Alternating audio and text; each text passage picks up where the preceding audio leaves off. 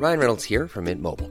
With the price of just about everything going up during inflation, we thought we'd bring our prices down. So to help us, we brought in a reverse auctioneer, which is apparently a thing.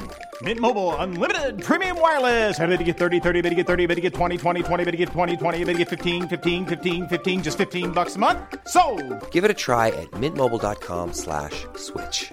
$45 upfront for three months plus taxes and fees. Promo for new customers for limited time. Unlimited more than 40 gigabytes per month. Slows. Full terms at mintmobile.com. NoWatch.fm Incredible Web Shows. Cette émission vous est proposée avec la participation du fanshop NoWatch. Bonjour à tous et bienvenue sur le Rendez-vous Tech, le podcast bimensuel où on parle technologie, internet et gadgets. Nous sommes en août 2012 et c'est l'épisode numéro 93.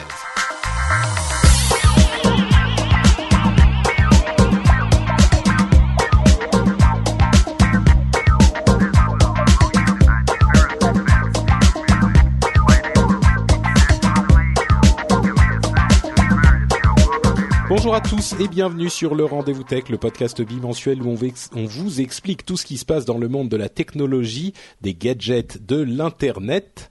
Euh, je suis Patrick Béja et je suis aujourd'hui avec un jeune homme qui nous rejoint dans le Rendez-vous Tech pour la première fois, si je ne m'abuse.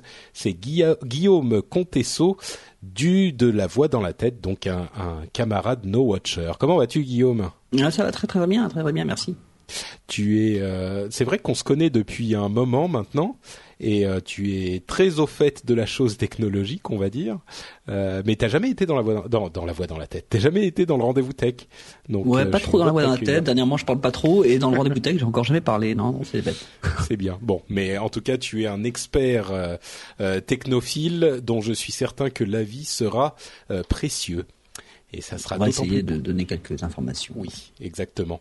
Euh, en tout cas, ça va être un, un épisode intéressant, je pense, pour à peu près tout le monde, parce que il y a, il va y avoir un gros sujet sur euh, des questions de sécurité, avec euh, une grosse histoire qui est arrivée à un journaliste euh, qui s'est fait complètement hacker sa vie entière, ce qui a provoqué des discussions euh, importantes sur le sujet de la sécurité, comment sécuriser euh, ses comptes, quel a été le problème dont il a été victime, euh, quelles ont été les parts de participation, enfin de responsabilité en tout cas, des entreprises euh, qui se sont fait hacker par ce qu'on appelle du social engineering, un petit peu plus même. On va vous expliquer ça.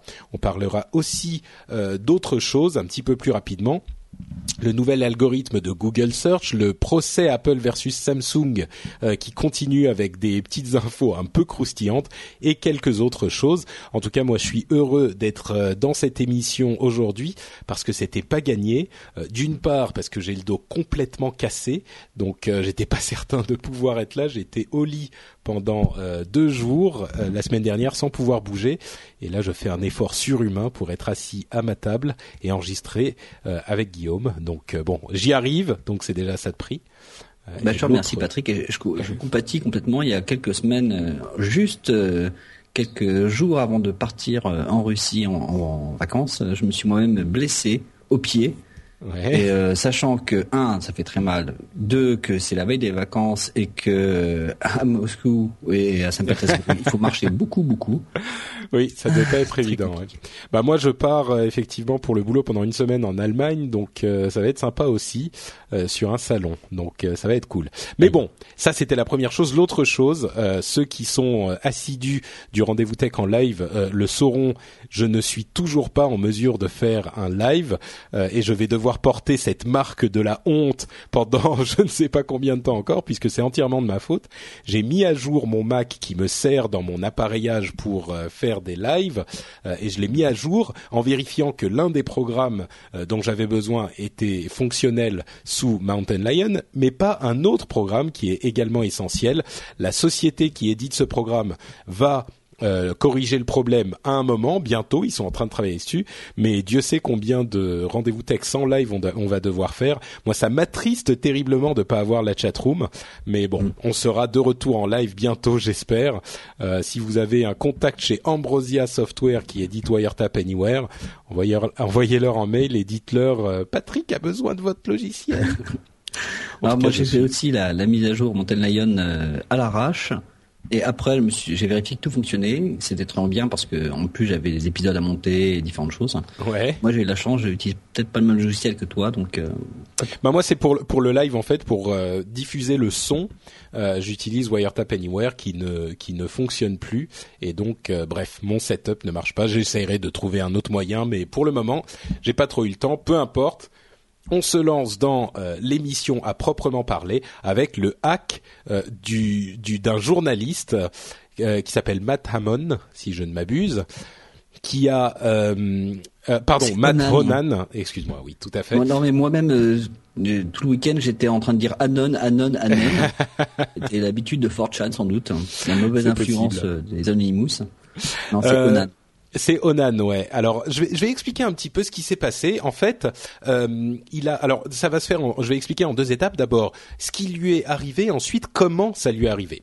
Euh, il était en train de jouer avec sa fille euh, à la maison un, jour euh, de d'août ensoleillé, et il voit tout à coup son iPhone qui redémarre il se dit bon, euh, un peu bizarre, euh, l'iPhone l'écran s'éteint, il se dit bon, ça peut arriver qu'il y ait un bug, un truc, il s'en inquiète pas trop.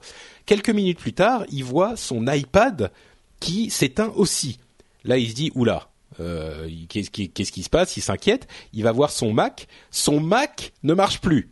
Son Mac commence à se, à se, à, à, voir ses données disparaître. Euh, enfin, bref, le Mac... En fait, il arrive sur le Mac et il voit qu'on lui demande un, un, de PIN de quatre chiffres qu'il ne connaît pas. C'est ça. Qui permet éventuellement d'arrêter le d'arrêter ce qui s'appelle le, le remote wipe, qui est l'effacement complet de la machine. Euh, effectivement. Mais euh, lui, comme il ne connaissait pas le code, euh, effectivement, il, son Mac s'efface sous ses yeux. Euh, et, et, donc évidemment à ce moment-là, il s'est rendu compte qu'il y avait un truc euh, horriblement euh, horrible qui était en train de lui arriver.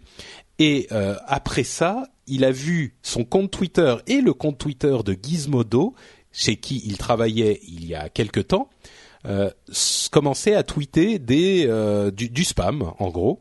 Et des insanités, hein, des, et des propos racistes, homophobes, etc. Donc évidemment là, il avait compris qu'il s'était fait complètement hacker et il a passé euh, d'une part euh, un bon moment à essayer de trouver un moyen même de s'excuser. Donc il a recréé un autre compte Twitter euh, quelque part avec le, Mac de sa femme, d'après ce dont je me souviens. et il a expliqué aux gens que c'était pas lui, lui qui tweetait ces choses-là. il a contacté Gizmodo pour dire qu'il y avait un problème. Gizmodo a exclu son accès à leur compte. bref, il a compris qu'il s'était fait hacker. S'en est suivi euh, une bonne semaine de, recherche, d'explications, de reportages, de discussions sur la sécurité. Ce qui est le plus intéressant dans cette histoire, c'est comment il s'est fait hacker. Parce que il a euh, effectivement créé un nouveau compte Twitter, il a discuté avec des gens et sur ce compte Twitter, la personne qui l'avait hacké l'a contacté, lui a donné des informations euh, lui prouvant que c'était bien lui qui l'avait hacké, ou en tout cas qu'il faisait partie du groupe qui l'avait hacké. Ils ont commencé à discuter.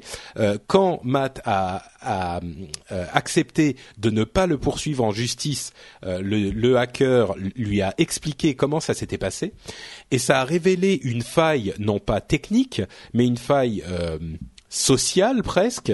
Enfin, c'est une petite astuce pour pouvoir hacker à peu près n'importe quel compte euh, Apple. Alors, oui, bon, c'est un peu raccourci.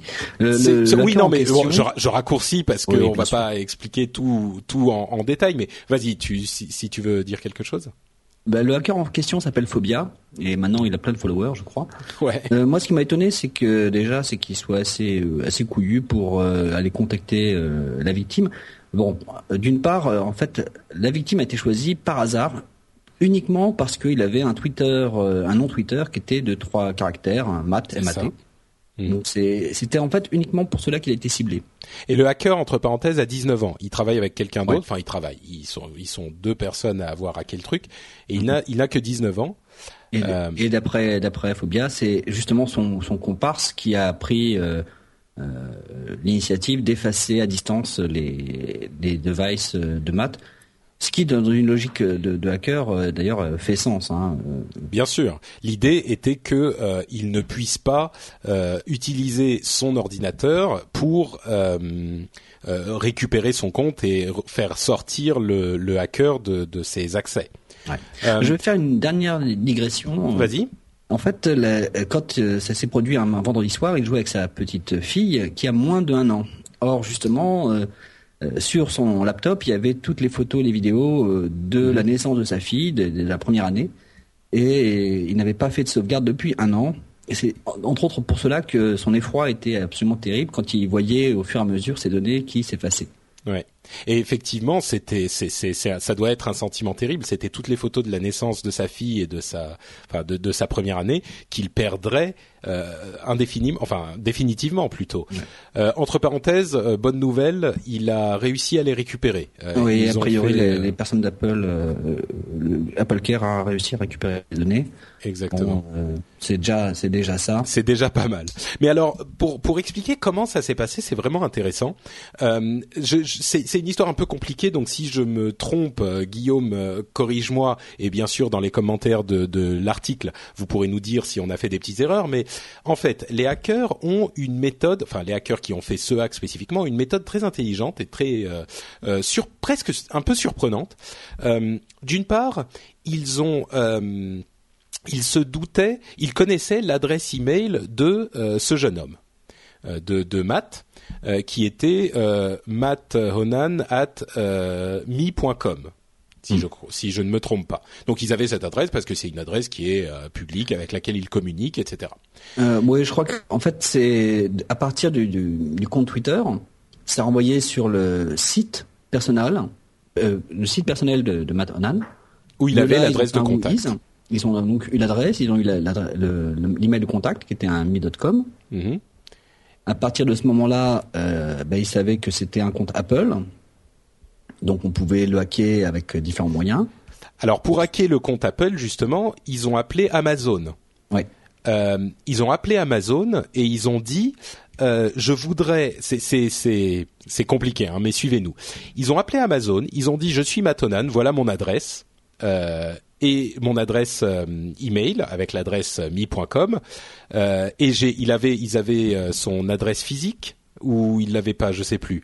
Je crois que c'était son adresse physique qu'ils avaient aussi. Alors non, en fait, ce qui se passe, c'est qu'il y a une procédure chez Amazon qui te permet par téléphone, à partir du moment où tu prouves euh, bah, ton adresse euh, mail, hein, euh, voilà, bah, j'ai mon compte, j'aimerais que vous Ajouter rajoutiez une euh, adresse, carte de une- crédit à, C'est à- ça. à mon compte Amazon. C'est ça, voilà. Donc il a ajouté une carte de crédit à son compte Amazon, mais ce qui, ce qui me, ce dont j'étais pas sûr, c'est qu'il n'avait besoin que de l'adresse email. Mais bon, effectivement, son nom et son adresse email. Il rajoute une carte de crédit par téléphone. La carte de crédit, bien sûr, appartient aux hackers. C'est une carte de crédit bidon qu'ils ont créée pour l'occasion. Ouais. À ce moment, les hackers raccrochent, rappellent Amazon, et, et bien sûr, ils tombent sur quelqu'un d'autre, et ils disent j'ai perdu l'accès à mon compte, j'ai besoin de le récupérer la, procédure chez Amazon est de demander euh, l'adresse email, euh, le euh, nom bien sûr, et les quatre derniers, chiffres de euh, la carte de crédit. Donc, à partir de, comme ils ont ajouté eux-mêmes une carte de crédit, ils ont pu récupérer, bien sûr, ils connaissaient ce numéro de carte de crédit, donc ils ont eu obtenu l'accès au compte Amazon. C'était la première étape. Donc, une fois qu'ils ont eu l'accès au compte Amazon, euh, ils ont eu toutes les informations sur Matt, son adresse, son, sa véritable carte de crédit, euh, etc., etc. Avec ça, ils En fait, non, appellent. justement, l'étape, c'est que à ce moment-là, ils n'ont pas encore accès au compte Amazon. Euh, ils demandent, ils ont d'abord demandé à avoir une nouvelle carte de crédit, et après, ils ont demandé un changement d'adresse. J'ai plus accès à mon compte email, donc renvoyez-le-moi sur cette adresse-là. De toute façon, mon compte, c'est bien, euh, vous voyez que j'ai tel email et telle carte de crédit, et donc c'est sur une autre adresse mail qu'ils ont reçu euh, le, le reset du mot de passe, c'est vrai.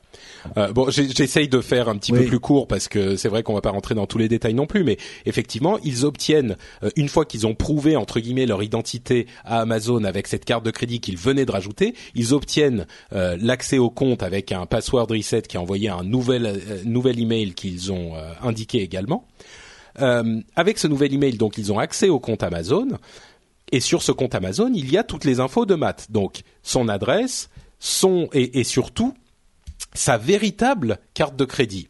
Pourquoi c'est important cette véritable carte de crédit? Parce que quand ils appellent Apple pour dire j'ai perdu mon accès euh, à mon compte Apple, Apple va demander, ou en tout cas à ce moment-là, demandait euh, plusieurs informations dont l'essentiel, qui était difficile à obtenir, était les quatre derniers chiffres de la carte de crédit euh, de, de, de, la véritable carte de crédit qu'il utilisait sur ce compte. Et bien sûr, euh, sur tous les, les, les, services en ligne, euh, les cartes de crédit, les numéros entiers des cartes de crédit ne sont pas affichés parce qu'il faut protéger quand même le numéro complet, mais le, le, le, les quatre derniers chiffres sont affichés pour que vous puissiez savoir de quelle carte de crédit il s'agit. Et mm. c'est cette information précise que demandent les, euh, les opérateurs d'Apple pour redonner accès euh, au compte. Alors ça et les adresses e-mail et quelques autres informations qui sont faciles à obtenir. Euh, la raison pour laquelle ce sont ces quatre derniers chiffres qu'on utilise, c'est que euh, si ça c'est moi qui, qui me souviens vaguement du, du, sujet, les quatre derniers chiffres sont ceux qui changent véritablement. Les quatre premiers, par exemple, c'est pour la banque ou le un certain c'est des choses beaucoup plus fixes. Donc ça servirait à rien de donner juste les quatre premiers. C'est vraiment les quatre derniers qui sont importants. Bref. je crois de, mémoire, mes, mes vagues souvenirs de, hacking il y a très longtemps, quand j'étais encore euh, euh, jeune et svelte et beau. Voilà. c'est que je pense que le dernier chiffre en plus c'est un, un checksum. C'est ça. Donc euh, quand tu le dernier chiffre, de toute façon, tu peux le calculer à partir des autres. Voilà. Voilà. Donc, euh, à ce moment, ils ont obtenu l'accès au compte Amazon et obtenu l'accès au compte Apple, puisque Apple ne demande euh, l'information principale, c'est les quatre derniers chiffres de la véritable carte de crédit qui est dans leur registre que les hackers avaient d'après depuis leur accès au compte Amazon. À partir de là, ils ont eu accès au à l'email Apple et une fois qu'ils ont accès à l'email Apple, ils ont pu engager une procédure de euh, renouvellement de mot de passe sur le compte Gmail de cette même personne, c'est-à-dire que quand on va sur Gmail, on demande à un renouveler un mot de passe, il va vous l'envoyer sur votre adresse email de secours qui était évidemment pour Matt l'adresse euh, Apple, l'adresse atmi.com. Donc mhm. une fois qu'ils ont euh, engagé la procédure de récupération de mot de passe de Gmail, la confirmation est arrivée sur l'email d'Apple auquel ils avaient accès et donc, ils ont eu accès aussi au compte Gmail. À partir de là, ils avaient accès à l'intégralité de sa vie euh, numérique. évidemment, dès qu'ils ont eu accès au compte Apple, ils ont commencé à supprimer les informations, enfin à, effacer complètement l'iPhone et l'iPad et bien sûr euh, le Mac. Donc c'est à ce moment qu'il a vu euh, que ça se produisait. Et ils ont pour pour, pour qu'ils ne puissent pas empêcher la, la, leur hack et ils ont pu avoir accès donc euh, ensuite une fois qu'ils avaient accès au compte Apple et au compte Gmail puisque tous les autres comptes je parle de Twitter Facebook etc étaient liés au compte à, l'un ou à l'autre euh, ils avaient accès à tout puisqu'il suffisait de faire une procédure de euh, réinitialisation de mot de passe pour que ils reçoivent dans ce qui était désormais la boîte email à laquelle ils avaient accès le lien à suivre pour renouveler le mot de passe. Juste pour pour resituer pour nos, auditeurs, euh, le but c'était de capturer euh, le compte Twitter.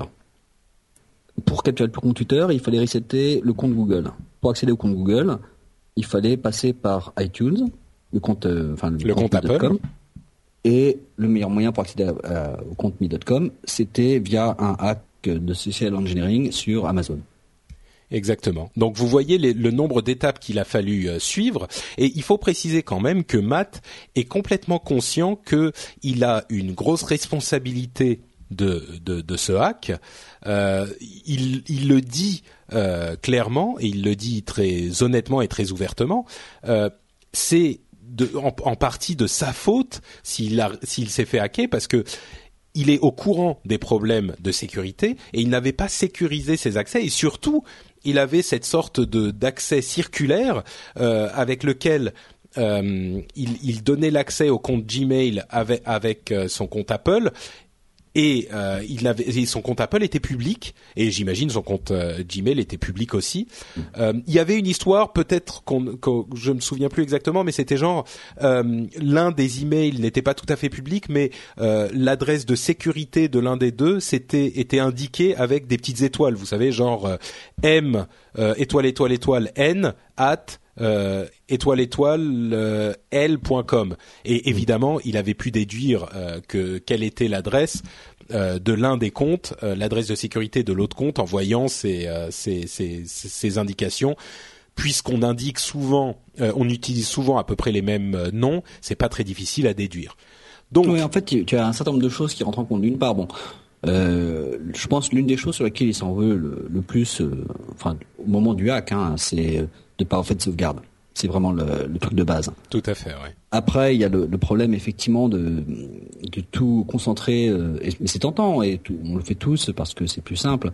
On a un compte, par exemple Gmail ou un autre, sur lequel bah, tout euh, ce qui est euh, Amazon, iTunes, tout, tout va pointer là-dessus. C'est par là qu'on va tout gérer. Mmh. après, l'autre chose, c'est que on ne maîtrise pas en tant qu'utilisateur le ce qui va être rendu public. Donc, euh, sur un compte Amazon, effectivement, Amazon considère que les quatre derniers chiffres de la carte bleue ne sont pas significatifs, donc ils sont exposés euh, quand on accède à la console. Euh, par contre, c'est le cas d'à peu près tout le monde. Ces quatre hein, chiffres sont significatifs pour récupérer un mot de passe. Et encore là, les hackers euh, ont profité euh, que normalement on te pose des questions personnelles, quel est l'âge de ta mère et, et la couleur de ton chat. Et pardon. Et en fait, eux, ils disent ah non mais je me souviens plus de la, de la réponse, euh, mais vous voyez, ça c'est mon adresse email, là c'est ma carte bleue, donc euh, faites le reset. En fait, les mecs savaient que dans les procédures hotline chez euh, Apple, mais de la même manière, ils se vendent de connaître pour d'autres services, pas que Amazon, pas que Apple, mais pour d'autres, mais sans les spécifier. Dans toutes les procédures de, de hotline, tu as un certain nombre d'étapes et tu peux tu peux bypasser tu peux si tu Ouais. poses des bonnes questions si tu tu, si tu réponds aux bonnes si- questions et si tu alors le, pro- le problème là, c'est que évidemment, euh, c'est selon les procédures strictes de sécurité, euh, ils n'auraient pas dû pouvoir, euh, les hackers n'auraient pas dû pouvoir obtenir l'accès s'ils n'avaient pas les réponses aux questions de sécurité, par exemple, ou ce genre de choses. Mais le problème, c'est que pour la plupart des gens, euh, il y a une énorme contrainte, en tout cas un équilibre à trouver entre sécurité importante et euh, facilité d'utilisation, parce que si quelqu'un euh, a effectivement oublié son mot de passe et qu'il a oublié les informations, enfin, on, on, on peut tout à fait imaginer que quelqu'un ne connaisse pas toutes les informations qui sont nécessaires pour euh, la question de sécurité, quel email de sécurité on avait mis il y a trois ans et dont on se sert plus depuis longtemps, machin. Donc quand on a euh, un type comme ça au bout du fil et qu'on fait partie d'Apple ou d'Amazon, euh, si le type nous dit euh, ah mais merde, j'ai vraiment besoin d'avoir un accès à mon truc, je sais plus et bon, on doit en recevoir les types ils doivent en recevoir euh, une- des dizaines par jour. Forcément, au bout d'un moment, on se dit De toute façon, euh, rien, rien que pour préparer cette émission, euh, il se trouve que j'utilise très peu Skype, donc il a fallu que je reset mon mot de passe. Hein. Mhm. Et là, un truc tout, tout bête. hein. Et euh, de, de mémoire, parce qu'avant, j'ai travaillé dans, dans une hotline, enfin, un peu plus élevé, c'était un, un service desk. Euh, les mots de passe, euh, c'est plus de 50% des appels entrants. c'est sûr. Ouais. Déjà en entreprise, donc après, imagine pour un, un service client, Mm. euh, c'est euh, c'est toujours le, le plus gros volume des appels entrants. C'est euh, j'ai pas les mots de passe, je n'arrive pas à accéder à, mon, à ma console. Donc Enfin, bon, en l'occurrence, etc. en l'occurrence, ça a amené Amazon et Apple et j'espère d'autres à revoir leurs procédures euh, dans ce cas-là. Ce qui est clair, c'est que aucun système de sécurité n'est entièrement euh, sûr. Euh, et là, on en a encore une fois la preuve. On espère que cette méthode sera euh, désormais sécurisée à- grâce à ce, problème qui a été mis à jour par ce hack très très public. Mais il est évident qu'il y aura sans doute d'autres problèmes un jour. Euh, enfin, c'est plus qu'évident, c'est certain. Euh, et qu'il y aura d'autres problèmes un jour chez Apple, Amazon ou d'autres. Oui, Une de des choses, euh, Il n'y a pas de risque zéro, il y aura toujours une faille. hein. Enfin, C'est sûr. Quand j'étais jeune et beau et que j'étais euh, déplombeur, hein, euh, quand je- j'enlevais la protection de logiciel, je savais que le jeu, quand tu fais de la, de la sécurité, c'est d'être suffisamment, de mettre suffisamment de- de- d'obstacles pour que le pirate se lasse. c'est ça, exactement. Et alors justement, c'est purement le principe. Mais à terme, euh, il y toujours tous les systèmes sont, faillibles à un moment ou à un autre. Eh ben, pour essayer de euh, de lasser les pirates autant que possible, ou en tout cas euh, pour essayer de faire autant qu'on peut pour protéger nos comptes et nos informations, je te propose qu'on fasse une petite, un petit passage en revue de ce qu'il est possible de faire. d'une part des bonnes pratiques et de ce qu'il est possible. Enfin, à vrai dire, les bonnes pratiques, on les connaît. Hein. Mettez des mots de passe compliqués. Les rappeler, Bien sûr, mais bon, c'est classique. Mettez des mots de passe compliqués. N'utilisez pas euh, le même mot de passe partout. Euh, et, et, ça, c'est la, la, la, base de la base. Euh, le, le, le, truc le plus euh, frustrant et le plus idiot, c'est de mettre un mot de passe euh, simple ou, utiliser le même mot de passe partout.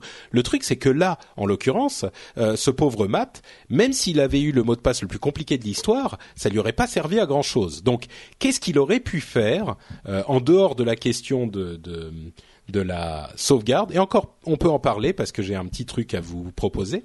Euh, mais qu'est-ce qu'il aurait pu faire pour protéger les choses? D'une part, euh, la première chose, à mon sens, ça aurait été d'utiliser le Google Authenticator. J'en ai parlé dans Upload la semaine dernière.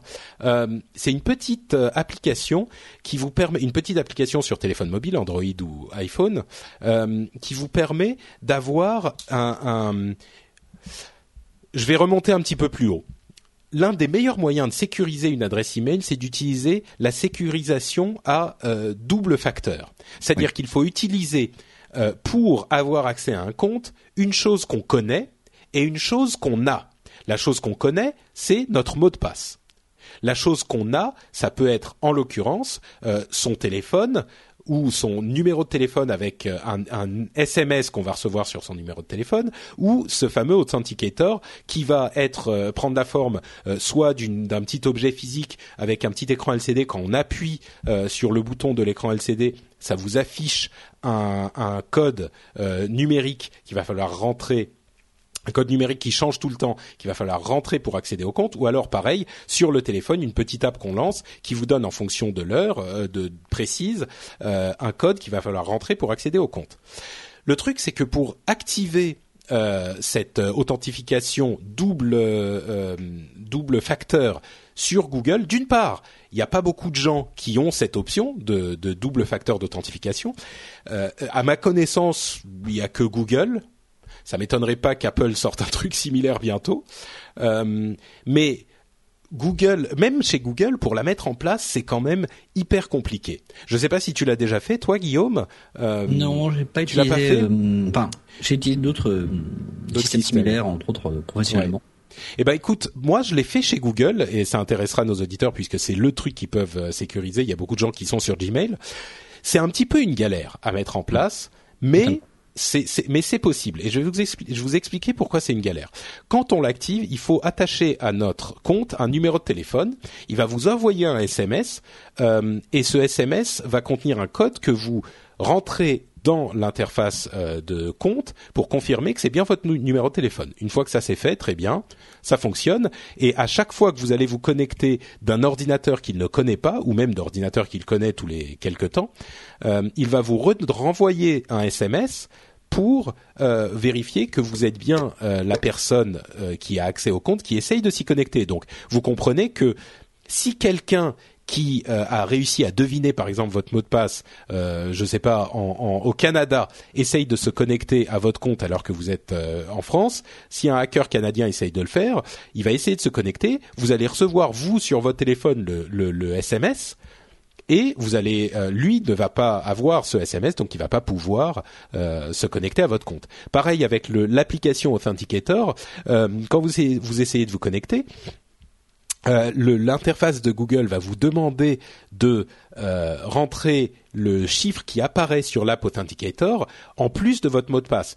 Si nous prenons notre fameux euh, hacker canadien qui s'appelle Caribou, Caribou, Tabernacle, Caribou, il va il va pas réussir à se connecter parce qu'il a pas l'authenticator là. donc vous voyez que l'authenticator ou la, le facteur le double facteur d'authentification va euh, être très utile pour éviter que quelqu'un qui n'a pas, euh, même s'il devine votre mot de passe, ne puisse pas se, connecter à votre compte. Si notre ami Matt avait fait ça, il aurait pu éviter une partie euh, de, de, ces problèmes parce que les gens n'auraient même n'auraient pas pu accéder à, leur à son compte, même s'ils avaient demandé un, une remise à jour du mot de passe.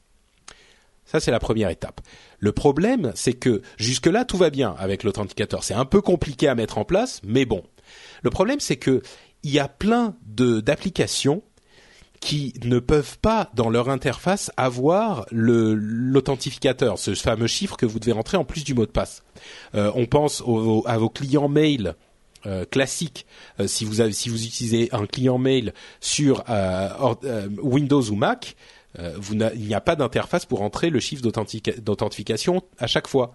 Euh, pareil, si vous utilisez Google Reader, à chaque fois que tu allumes ton iPhone, il faut remettre les enfin ton téléphone portable, il faut authentifier toutes les applications, c'est pas possible. Alors, il est possible de dire cet ordinateur ou cet appareil, il est, euh, il est sécurisé, c'est bien le mien, donc on peut ne pas demander le numéro de l'authentificateur euh, pendant 30 jours ou pour toute la vie. Donc si vous le faites sur 5-6 ordinateurs, 5-6 machines qui vous appartiennent ou que vous connaissez, euh, ça vous sécurisera évidemment contre un, hacker qui est contre Caribou, le, hacker euh, canadien.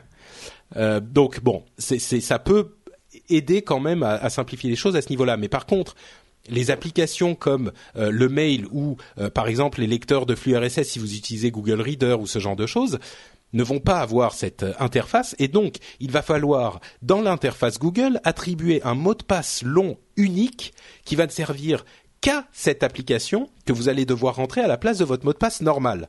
Et vous demandez vous-même ce mot de passe unique euh, dans l'interface de Google et euh, ça va vous permettre de donner accès à cette application spécifiquement à votre compte. Le, le problème, c'est qu'il faut le faire pour toutes les différentes applications. Moi, en l'occurrence, entre euh, le mail et euh, mon lecteur de flux RSS Reader euh, sur iPhone, iPad et, et, et le Mac et d'autres trucs sur le PC, j'en ai genre, j'ai dû en faire une dizaine. C'est pas la fin du monde, mais à demander à faire à Monsieur Tout le Monde, c'est quand même une vraie tannée. Donc, c'est le problème. Mais c'est, à mon sens, euh, quelque chose que j'encourage vraiment tous ceux qui nous écoutent à faire, parce que vous êtes un petit peu technophile, vous aimez euh, la technologie et vous vous y connaissez un tout petit peu, euh, ça va vous prendre une demi-heure, une heure à mettre en place, mais une fois que vous aurez mis ça en place, a priori, votre sécurité sur votre compte Gmail euh, va être multipliée par 100, par, par 1000, par, par un million même. La sécurité avec un authentificateur de ce type-là, il y a plein de sociétés qui l'utilisent, hein, de, Blizzard ou Steam notamment utilisent un truc un petit peu similaire. Euh, des, des, doubles facteurs d'authentification. Euh, tout et beaucoup d'entreprises, hein, beaucoup d'entreprises, c'est en interne. Hein. Donc ça, ça, ça, vous met autant en sécurité qu'il est possible de l'être, on va dire. Hein euh, je pense que tu es d'accord, hein, Guillaume, c'est vraiment le truc à faire pour la sécurité. Oui. Maintenant, le problème, c'est que pour l'utilisateur, c'est parfois trop contraignant. Et l'autre alternative, mais sans doute tu pensais aussi, c'est euh, tout simplement de décorréler ses comptes de pas avoir euh, tout qui arrive dans la même boîte mail pour euh, pour justement pas risquer que tout euh, en ayant accès à un compte son compte mm. public justement qu'on ait qu'on puisse se retrouver bah, le truc c'est que que sais-je encore c'est-à-dire qu'effectivement, euh, tu pourrais dire, euh, il vaut mieux pas utiliser le même euh, compte email, euh, enfin utiliser plusieurs comptes email pour différents endroits, histoire que s'il y en a un qui se fait, mais c'est infernal. T'imagines si tu as quatre, cinq comptes email différents, c'est un petit peu une tannée de devoir les checker tout le temps. non, parce que justement, tu, tu mets sur ces comptes spécifiques uniquement ton relevé iTunes, tes, tes transactions Amazon, et tu tu peux les lier éventuellement avec ton Enfin, ah, tu vois, c'est qu'on arrive tout de suite. De toute façon, il n'y a, a, pas d'autre. Euh, bah, disons que moi, le truc que je, je recommanderais, oui, c'est d'avoir plusieurs comptes euh, email, mais euh, peut-être avoir un compte super sécurisé dans lequel on fait euh, arriver toutes les, tout, tout, un ou deux ou trois comptes super sécurisés, disons, euh, ou, ou, dans lesquels on fait arriver la plupart des choses, mais au moins être sûr que celui-là est très sécurisé. Hmm. Avec un authentificateur, par exemple. À la limite, tu peux avoir ton compte public que tout le monde connaît Oui, c'est lui possible. est redirigé vers un autre compte qui est secret, qui est beaucoup plus sécurisé, C'est possible. qui lui oui, agrège toutes euh, tes informations, euh, toutes tes sources. euh. Alors une autre solution, ça c'est la question des emails. Moi, moi je dis vraiment Gmail avec Authentificator c'est la meilleure solution. Peut-être avec deux ou trois autres comptes à côté si vous êtes un petit peu parano. Mais déjà, disons que pour que quelqu'un réussisse à, à avoir accès à votre compte Gmail qui a un authentificator, faut vraiment qu'il qu'il vous en veuille ou qu'il vous ait targeté. Ou évidemment, ça peut arriver et euh, on peut se faire écraser en traversant la rue. Hein. Je veux dire, on est à l'abri, on n'est jamais à complètement à l'abri de rien, mais c'est un facteur de sécurisation déjà assez euh, satisfaisant, on va dire, n'est-ce pas? Oui. L'autre chose, c'est tous les mots de passe qu'on utilise euh, sur tous les comptes qu'on connaît. La tentation est très forte de dire, bah, je vais utiliser à peu près le même ou euh, un petit peu similaire. L'une des choses qu'on peut faire pour remédier à ce problème, c'est d'utiliser LastPass. Euh, LastPass, il y a plusieurs systèmes de euh, gestion de mots de passe, euh, des choses comme OnePassword ou euh, d'autres. Euh, mais LastPass est considéré par euh, la plupart des, des spécialistes du domaine, et notamment Steve Gibson euh, de This euh, Security, Security Now, Now. De Now, qui est un podcast du réseau euh, Tweet de Léo Laporte. Euh, Steve Gibson avait fait une étude assez précise de LastPass euh, il y a quelque temps et avait conclu que c'était vraiment la meilleure sécurité qu'on puisse avoir pour les gestionnaires de mots de passe. Alors vous allez me dire, euh, oui bon, gestionnaire de mots de passe, machin, à quoi ça sert? Ben, Le truc c'est que si vous avez un gestionnaire de mots de passe qui va retenir tous les mots de passe de vos différents comptes de réseaux sociaux, de commerce électronique, etc., vous allez pouvoir euh, utiliser des mots de passe vraiment complexes que même vous, vous n'aurez pas besoin de retenir. Euh, par exemple, vous avez un générateur de mots de passe de 16 caractères avec euh, des chiffres, des nombres, pardon, des lettres, des chiffres et des caractères spéciaux générés al- aléatoirement. LastPass peut faire ça pour vous. Et ben, comme LastPass les remplit à peu près bien généralement, Avec euh, des caractères qu'on savait même pas qu'ils existaient. par exemple, euh, vous allez pouvoir avoir des mots de passe hyper sécurisés. Donc, ils ne seront pas du tout sensibles aux attaques des hackers a priori. Euh, et en plus, vous allez pouvoir avoir des mots de passe différents à chaque fois. Donc, même si un hacker euh, va euh, récupérer un mot de passe sur Amazon, par exemple, et ben, comme votre mot de passe sera différent sur tous les autres sites, il ne sera pas utilisable. Le, truc, oui, il faudra changer votre mot de passe Amazon, mais il pourra pas utiliser votre mot de passe sur tous les autres sites, ce qui serait le cas si vous aviez utilisé password 123 euh, sur tous les sites, ou même si vous aviez un mot de passe un peu compliqué euh, que vous utilisiez partout. Donc LastPass et en plus LastPass peut lui aussi être sécurisé avec un authentificateur Google. Donc c'est vraiment quelque chose de très sécurisé. Bon, euh, évidemment, LastPass est un poil. Là encore, c'est un petit peu compliqué à utiliser. Parfois, euh, il faut que vous alliez fouiller dedans pour retrouver le mot de passe que vous vouliez parce qu'il a pas repéré que vous étiez sur telle page et sur tel compte. Et donc, il va vous demander, il vous mettre le mauvais mot de passe ou pas vous mettre de mot de passe du tout parce qu'il pré-remplit les, les, les, les choses. Mais euh, il vaut mieux ça que les problèmes potentiels que vous pourrez avoir si vous n'êtes pas suffisamment sécurisé, comme l'a prouvé euh, le Epic Hack de, de Matt. Euh, tu, tu, tu utilises toi ce type d'outil, euh, Guillaume? Eh bien, effectivement, je n'utilise pas d'ASPA, je n'utilise pas de. Euh, je suis habitué en fait à, à générer plein de mots de passe très longs avec des moyens mnémotechniques et à m'en souvenir. Ah, Euh, d'accord. alors en termes de sécurité brute, euh, à terme, euh, c'est surtout la longueur du mot de passe qui compte Ouais. contre une attaque en force brute, hein, je veux dire. Et donc moi, c'est vrai que j'ai développé depuis des années des, des, des, des moyens mnémotechniques, donc je fais des caractères, enfin je fais facilement des mots de passe de de 16 caractères avec des chiffres, des, lettres, des caractères euh, Mm. accentués et autres, dont je me souviens, qui ont pour moi un sens et que sans doute seul moi euh, peut connaître. Ouais. Bon, c'est mais bon, c'est vrai que moi j'ai l'habitude depuis un moment, mais si- sinon c'est vrai que j'étais j'étais tenté, j'ai failli le, le prendre. En plus là, il y a eu des mises à jour sur l'espace euh, euh, pour encore d'autres d'autres facteurs de sécurité, enfin encore des, Mm. des bidouilles. euh, avant, on pouvait, enfin bon, Ah non, on va pas rentrer dans le détail, mais il est encore plus secure maintenant que qu'il ne l'était Mm. déjà. Disons C'est que. C'est pas c'est pas l'interface utilisateur la plus merveilleuse que vous verrez de votre vie, mais par contre au niveau de la sécurité, c'est des gens qui savent ce qu'ils font. Donc euh, et, et si jamais ne prenez pas ça comme une comme une incitation à ne pas utiliser de mot de passe compliqué, mais si jamais vous, vous avez le choix entre un petit mot de passe euh, avec plusieurs euh, caractères spéciaux, disons de 6 ou 7 ou 8 caractères même, et un mot de passe de euh, 25 lettres, mais juste avec des lettres normales, choisissez le deuxième parce que il y avait un, comique euh, sur Internet qui, qui expliquait avec beaucoup de justesse que des mots de passe très très longs étaient parfois assez faciles à retenir, alors que ces mots de passe de 8 caractères un peu compliqués étaient impossibles à retenir. Par exemple, si vous, avez une phrase qui a une signification pour vous, euh, je sais pas moi, je prends ah bah on parlait de Caribou le hacker euh, le hacker canadien. Par exemple, si vous faites de, cette phrase Caribou le hacker canadien, un mot de passe, c'est super long et c'est vraiment un truc assez sécurisé, mais au moins vous pourrez vous en souvenir. Entre parenthèses, n'utilisez pas Caribou le hacker canadien, hein, c'est pas une bonne mm. idée. On vient d'en parler à quelques dizaines de milliers de personnes dans l'épisode. Mais ce genre de choses, c'est peut-être plus simple à utiliser pour vous que un mot de passe euh, qui serait euh, AB12 E accent aigu dièse dièse point d'exclamation quoi. Mm.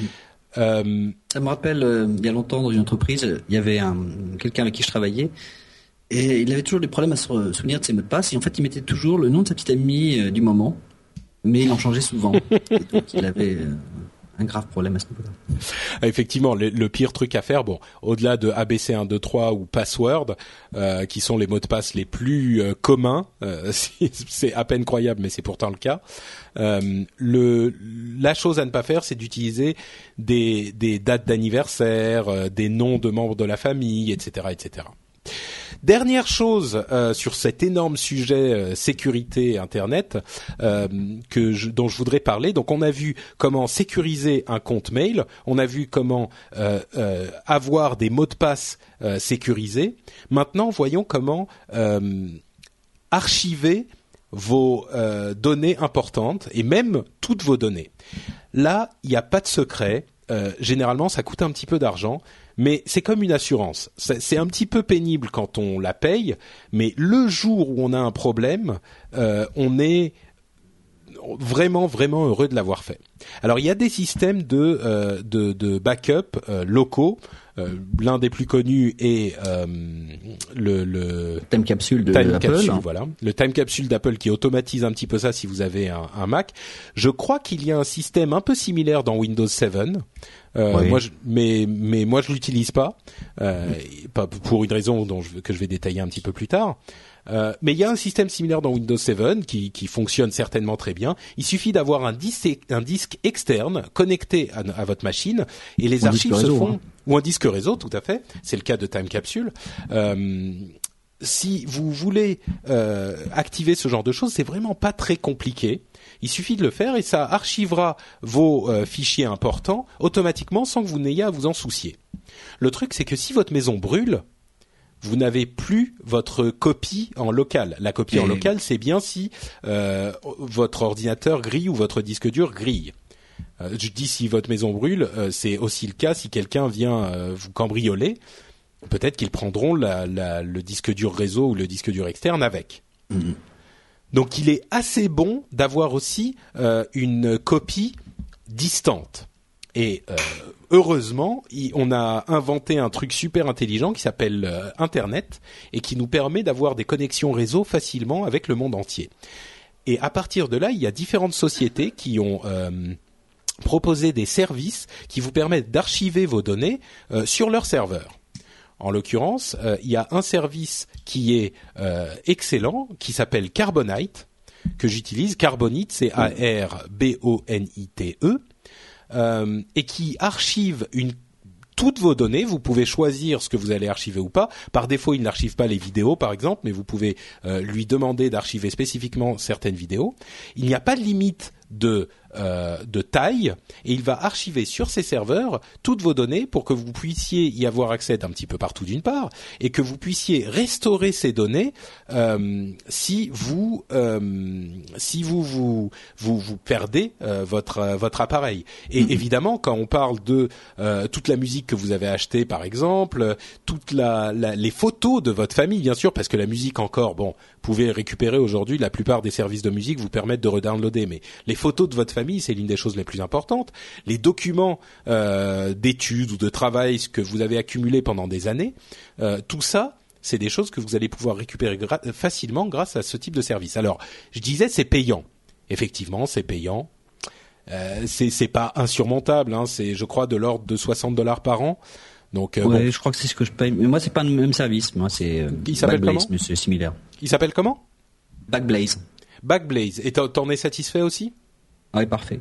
D'accord. En fait, il y a une, il y a un service en plus par rapport à Carbonite, c'est que si j'ai vraiment un pépin et si j'ai vraiment besoin de mes données tout de suite, je peux demander et il m'envoie euh, des DVD ou un disque dur avec mes données.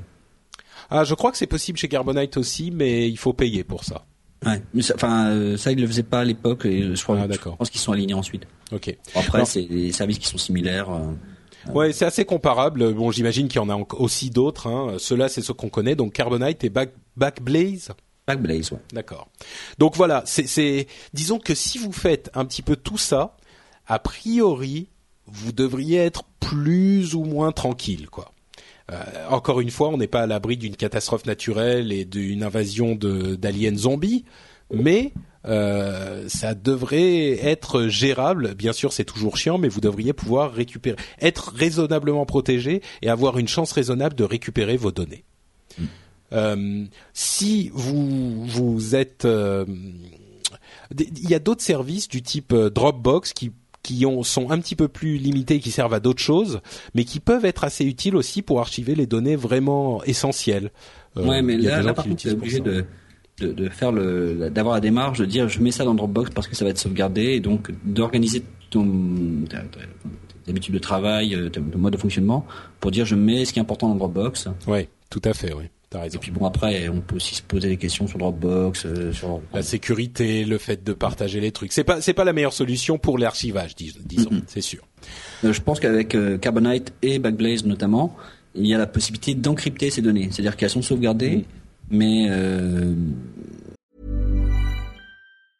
I'm Sandra, and I'm just the professional your small business was looking for. But you didn't hire me because you didn't use LinkedIn jobs. LinkedIn has professionals you can't find anywhere else, including those who aren't actively looking for a new job but might be open to the perfect role, like me.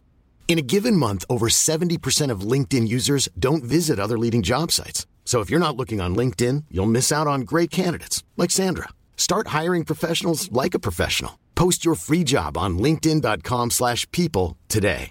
Hey, I'm Ryan Reynolds. At Mint Mobile, we like to do the opposite of what Big Wireless does. They charge you a lot, we charge you a little. So naturally, when they announced they'd be raising their prices due to inflation, we decided to deflate our prices due to not hating you.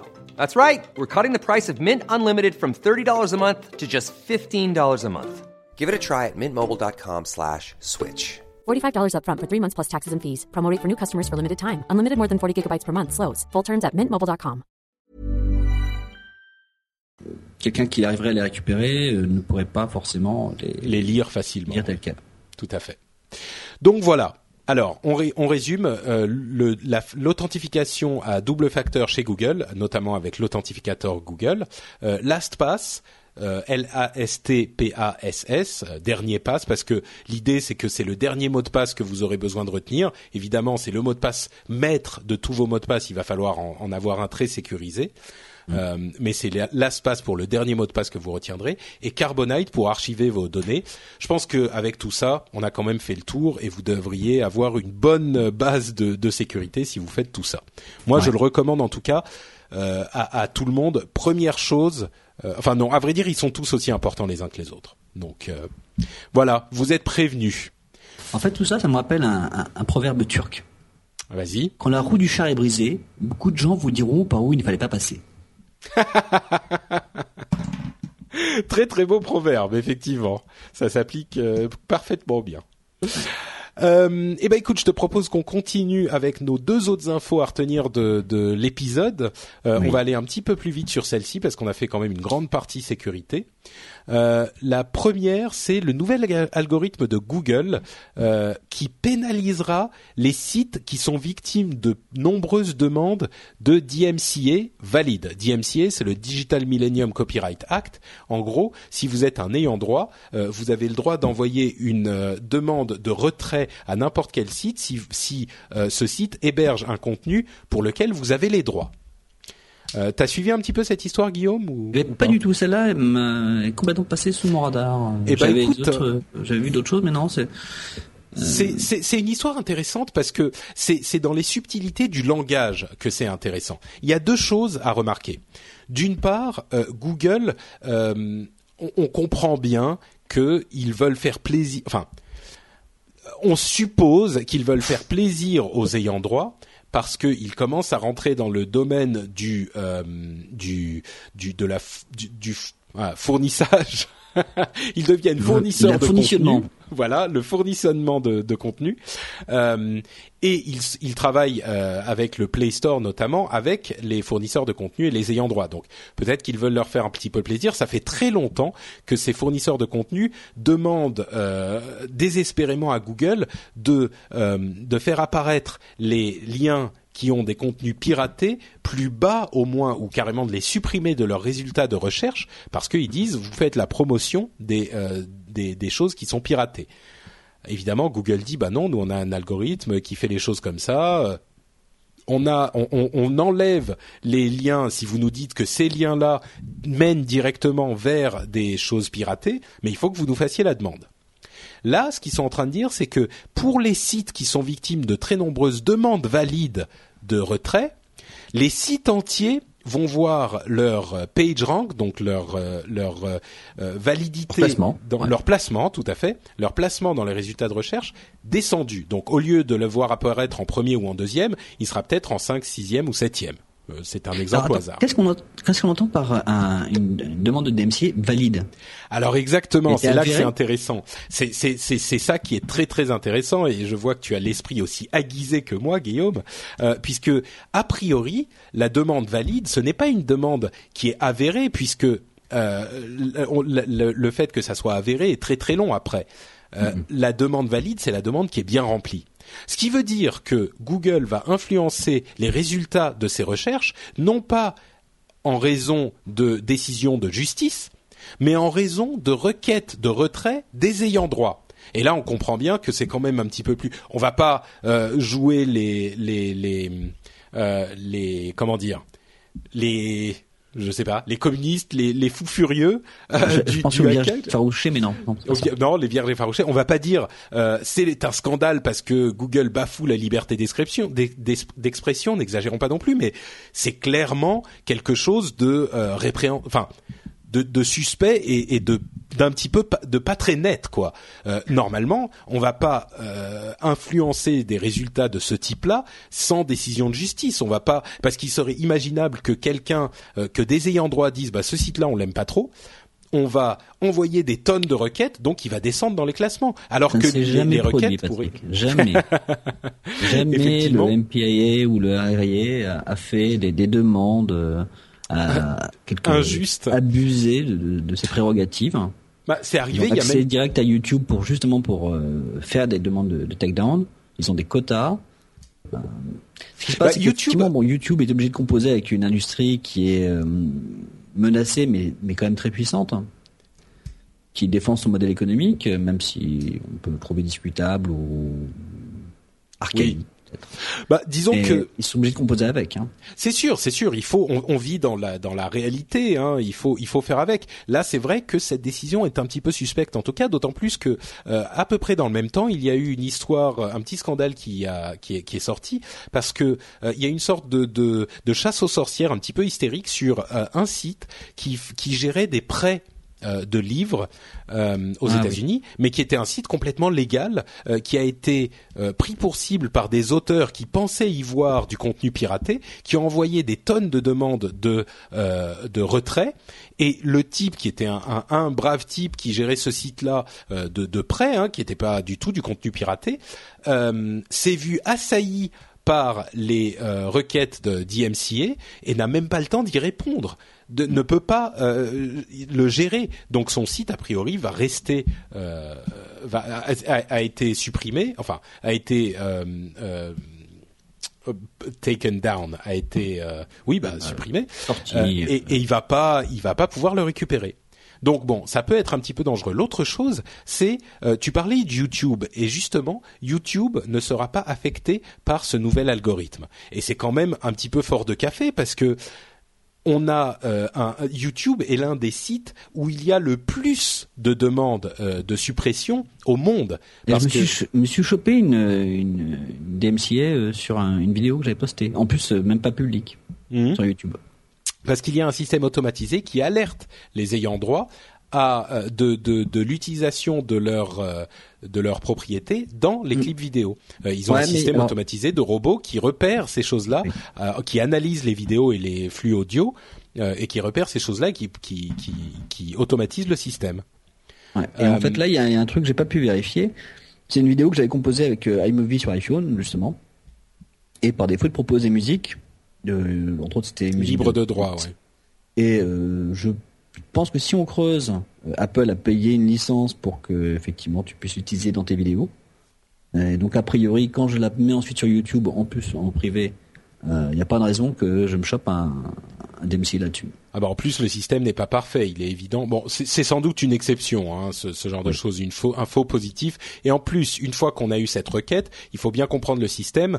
Euh, YouTube et Google et, les autres hein, sont obligés par la loi de le supprimer, mais si vous contestez cette requête, la vidéo est remise en place immédiatement et il y a une procédure qui s'effectue ensuite. Donc, euh, vous pouvez tout à fait contester la chose très simplement. Hein, vous cliquez sur un bouton dans l'interface euh, Google euh, YouTube et la vidéo est remise en place. Donc, c'est pas non plus la Stasi, quoi.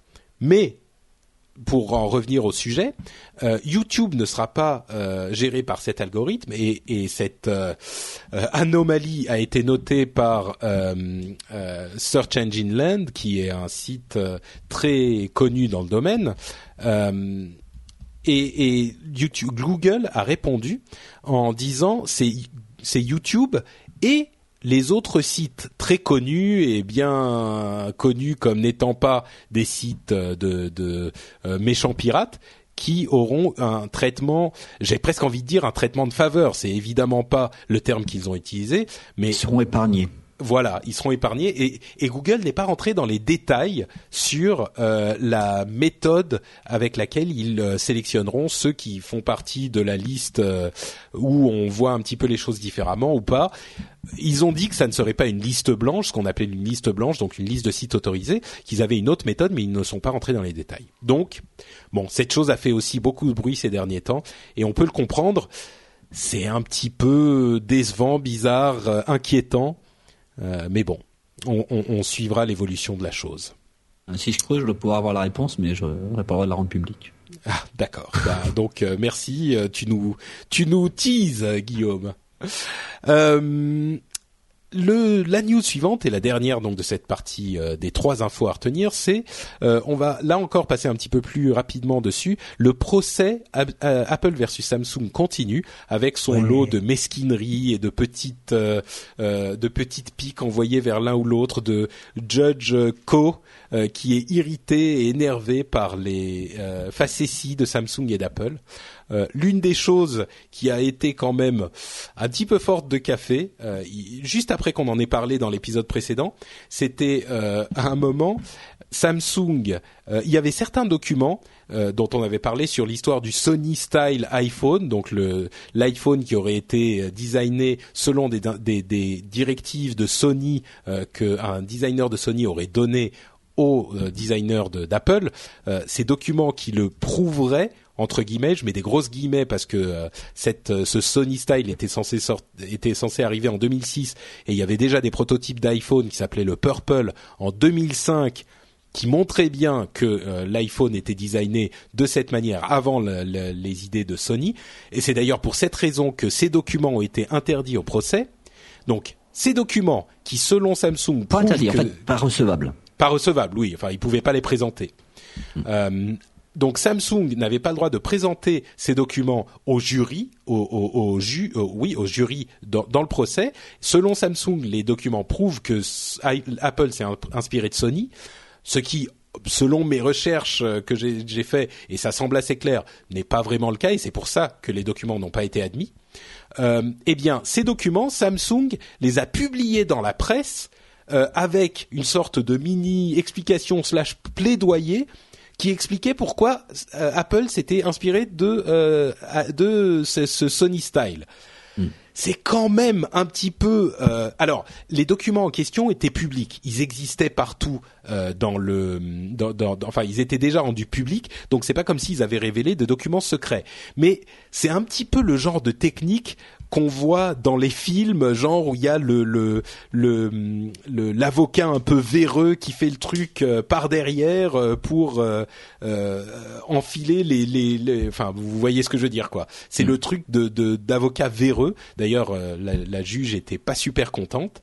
Euh, et le, le le problème c'est que Bon, ça n'a pas fait énormément de bruit non plus, mais ça, ça a contaminé, ce qu'on appelle contaminé, de potentiels jurés euh, futur parce que même si les résultats du procès vont arriver euh, à la fin du mois, il, est, il y a fort à parier que quel que soit le résultat, euh, ils vont faire appel et que ça va continuer. Donc même si les jurés d'aujourd'hui n'ont pas vu ces informations, les jurés qui seront appelés plus tard les auront peut-être vus. Bref, c'était pas hyper clean de la part de Samsung.